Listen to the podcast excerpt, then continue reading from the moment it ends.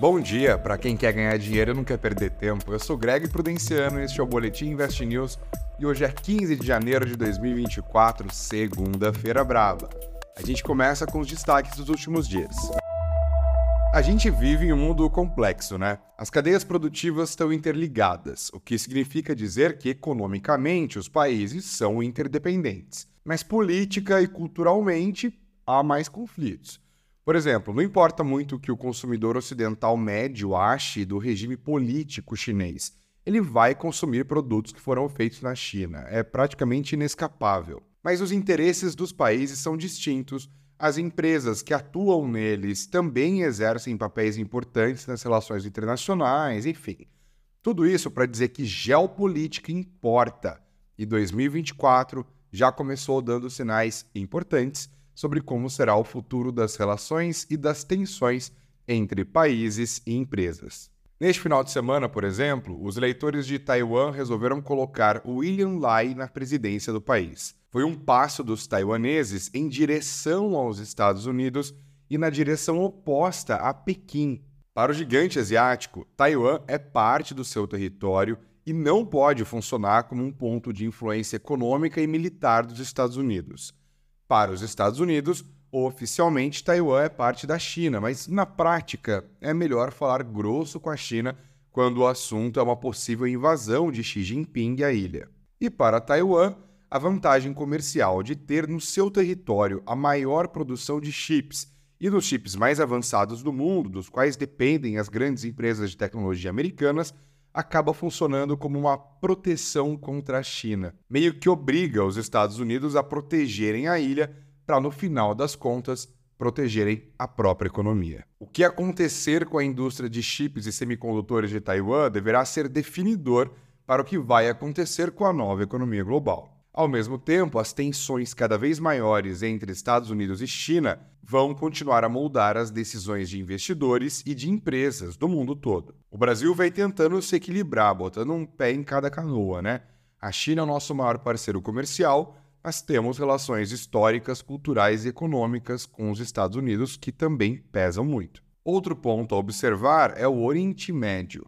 A guerra entre Israel e Hamas tem energizado grupos radicais solidários aos chefes de Gaza e elevado a tensão na maior região produtora de petróleo do mundo. Isso para não falar no impacto humanitário, né?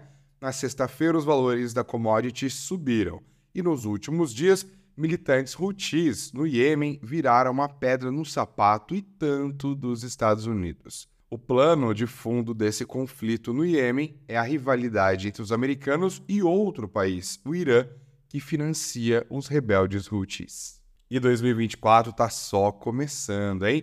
Ficar de olho na geopolítica é importante para entender esse mundinho complicado que a gente vive. Conte com o boletim nessa jornada também. Agora, olhando para a bolsa. A semana terminou com o Ibovespa acumulando uma queda discreta de 0,78%. Até aqui, a queda é de 2,3% no ano, mas ainda na faixa dos 130 mil pontos. Bora então olhar para frente. E nesta segunda-feira, o mercado vai olhar para Brasília.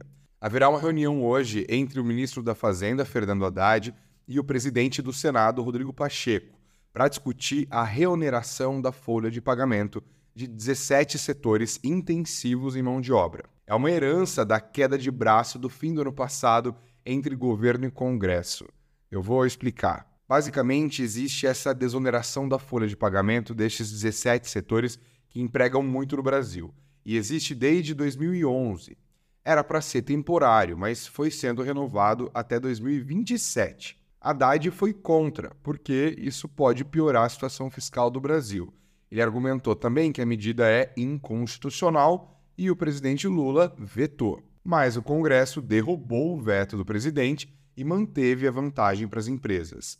Aí, no apagar das luzes de 2023, o governo editou a medida provisória que criava um regramento para evitar a desoneração completa, ou seja, para minimizar o prejuízo do governo. E isso irritou os parlamentares.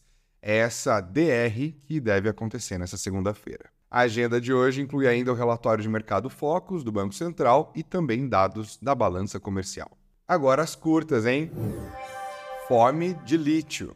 Agora a maior fabricante de veículos elétricos do mundo, a chinesa BYD está de olho na Sigma Lithium, empresa que produz no Brasil o elemento alcalino essencial para a produção de baterias. Ao Financial Times, o presidente da BYD no Brasil, Alexandre Baldi, disse que estão na mesa as possibilidades de um acordo de fornecimento, a formação de uma joint venture ou mesmo uma aquisição. A Sigma é avaliada em 2,9 bilhões de dólares. Recessão. Menos gente surfou na maré boa do Ibovespa em 2023. Pela primeira vez desde 2016, o número de investidores cadastrados e com contas ativas na B3 caiu.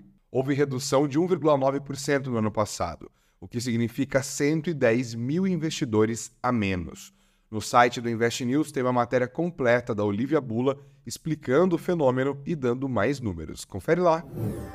Recessão de novo. Maior economia da União Europeia, a Alemanha viu a sua economia encolher 0,3% em 2023, na comparação com o ano anterior.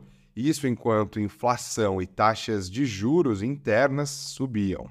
No ano passado, além de problemas com a alta dos preços de energia, que expuseram a relação dependente dos alemães com a Rússia, a Alemanha também teve problemas orçamentários e políticos, o que tem afetado a popularidade do chanceler Olaf Scholz. O Boletim Invest News desta segunda-feira fica por aqui.